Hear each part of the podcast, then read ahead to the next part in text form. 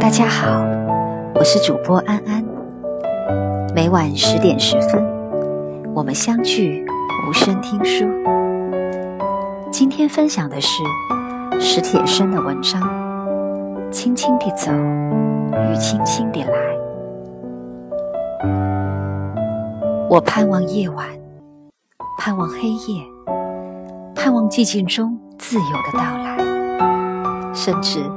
盼望站到死中去看生。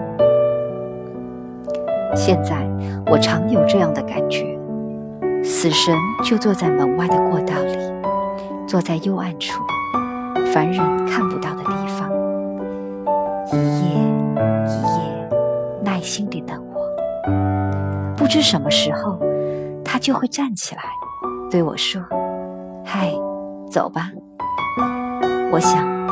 那必是不由分说，但不管是什么时候，我想我大概仍会觉得有些仓促，但不会犹豫，不会拖延。轻轻地，我走了，正如我轻轻地来。我说过，徐志摩这句诗未必牵涉生死，但在我看，却是对生死最恰当的态度。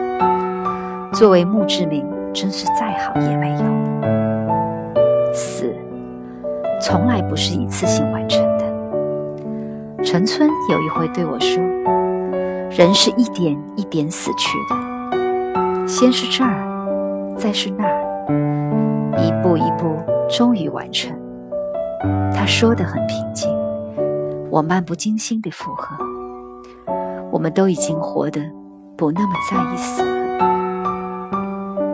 这就是说，我正在轻轻地走，灵魂正在离开这个残损不堪的躯壳，一步步告别着这世界。这样的时候，不知别人会怎样想，我则尤其想起轻轻地来的生命，比如想起清晨、晌午和傍晚变换的阳光。想起一方蓝天，一个安静的小院，一团扑面而来的柔和的风，风中仿佛从来就有母亲和奶奶轻声的呼唤。不知道别人是否也会像我一样，由衷的惊讶。往日呢？往日的一切都到哪儿去了？生命的开端最是玄妙。完全的无中生有，好没影儿的突然，你就进入了一种状况，一种状况引出另一种状况，顺理成章，天衣无缝，一来二去便连接出一个现实世界，真的很像电影。虚无的荧幕上，比如说，忽然就有了一个蹲在草丛里玩耍的孩子，太阳照耀着他，照耀着远山。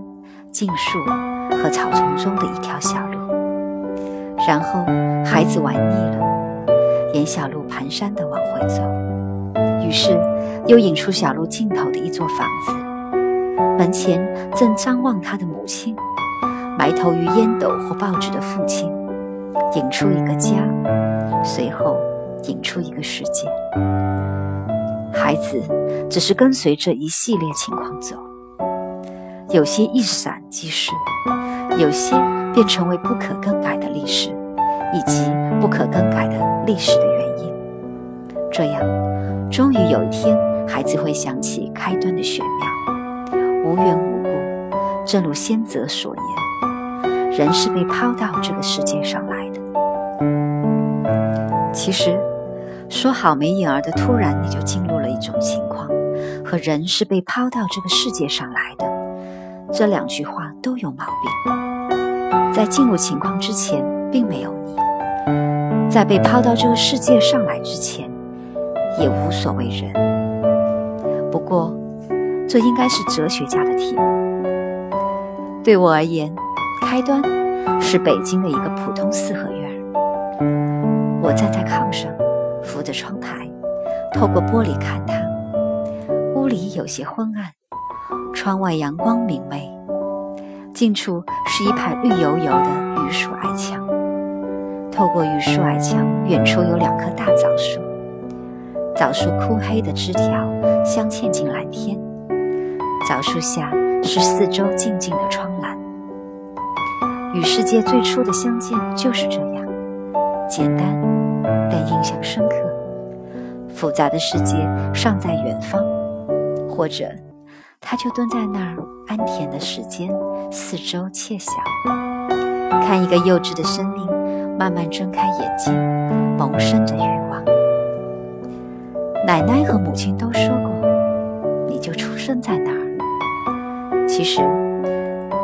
是出生在离那儿不远的一家医院。生我的时候，天降大雪，一天一宿罕见的大雪，路都埋了。奶奶抱着我，准备的铺盖，淌着雪走到医院，走到厂房的窗檐下，在那儿站了半天。天快亮时，才听见我轻轻的来了。母亲稍后才看见我来了。奶奶说。母亲为生了那么个丑东西伤心了好久。那时候母亲又年轻又漂亮。这件事母亲后来闭口不谈，只说我来的时候一层黑皮包着骨头。他这样说的时候，已经流露出欣慰，看我渐渐长得像回事儿了。但这一切都是真的吗？我蹒跚地走过屋门。走进院子，一个真实的世界才开始提供凭证。太阳晒热的花草的气味，太阳晒热的砖石的气味，阳光在风中舞蹈流动，青砖铺成的十字甬道连接起四面的房屋，把院子隔成四块均等的土地，两块上面各有一棵枣树，另两块种满了西番莲。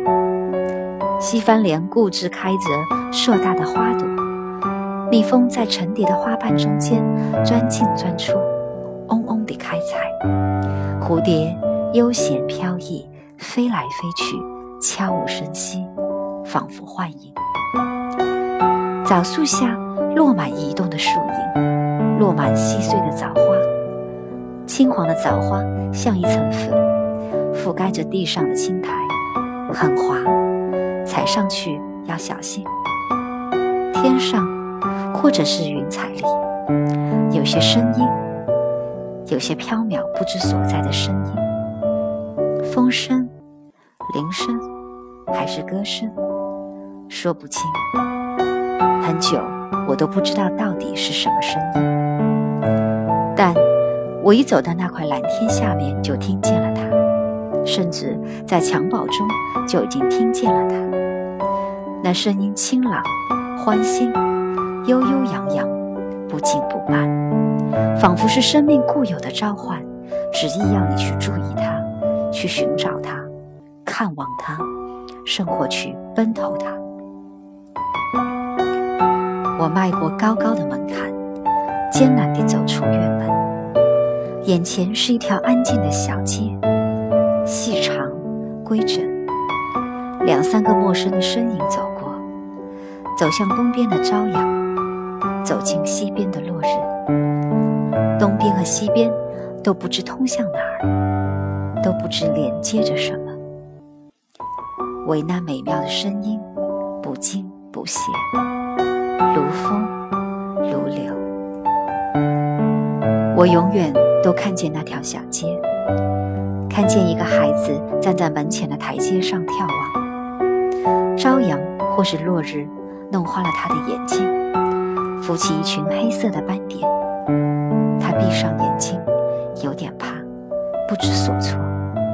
很久，再睁开眼睛，啊，好了，世界又是一片光明。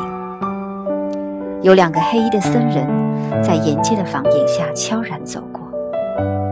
几只蜻蜓平稳地盘桓，翅膀上闪动着光芒，歌哨声时隐时现，平缓、悠长、渐渐地近了，扑灵灵飞过头顶，又渐渐远了，在天边像一团飞舞的纸屑。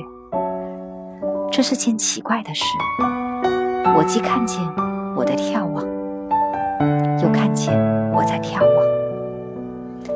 那些情景如今都到哪去了？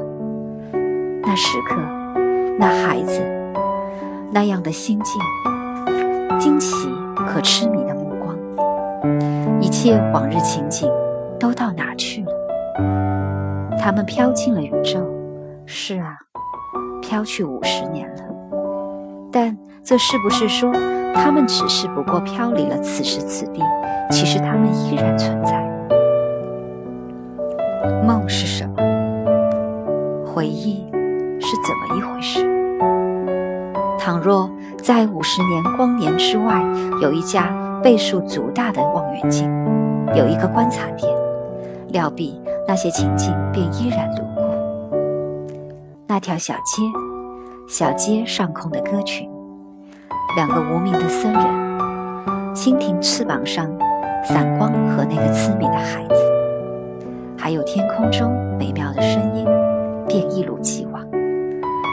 如果那望远镜以光的速度继续跟随，那个孩子便永远都站在那条小街上，痴迷的眺望。要是那望远镜停下来，停在五十光年之外的某个地方，我的一生就会依次重现，五十年的历史便将从头上演。真是神奇！很可能，生和死都不过取决于观察，取决于观察的远与近。比如，当一颗距离我们数十万光年的星星，实际早已熄灭，它却正像……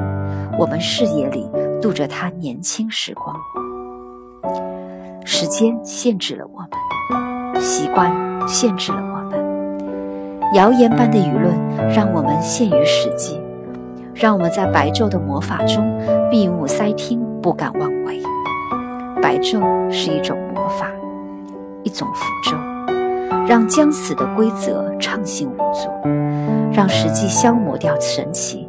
所有的人都在白昼的魔法之下扮演着紧张、呆板的角色，一切言谈举止、一切思绪与梦想，都仿佛被预设的程序所圈定。因而，我盼望夜晚，盼望黑夜，盼望寂静中自由的到来，甚至盼望站到死中去看生。我的躯体早已被固定在床上，固定在轮椅中，但我的心魄常在黑夜出行，脱离开残废的躯壳，脱离白昼的魔法，脱离世纪，在尘嚣消息的夜的世界里有光，听所有的梦者诉说，看所有放弃了尘世角色的游魄，在夜的天空或旷野中揭开另一种戏剧。风四处游走，串联起夜的消息，从沉睡的窗口到沉睡的窗口，去探望被白昼忽略了的心情。另一种世界，蓬蓬勃勃，夜的无声。是呀，那才是写作啊。至于文学，我说过。我跟他好像不大沾边儿，我一心向往的只是这自由的夜行，去到一切心魄的由衷的所在。好了，今天的分享就到这里，我是主播安安，明天再见。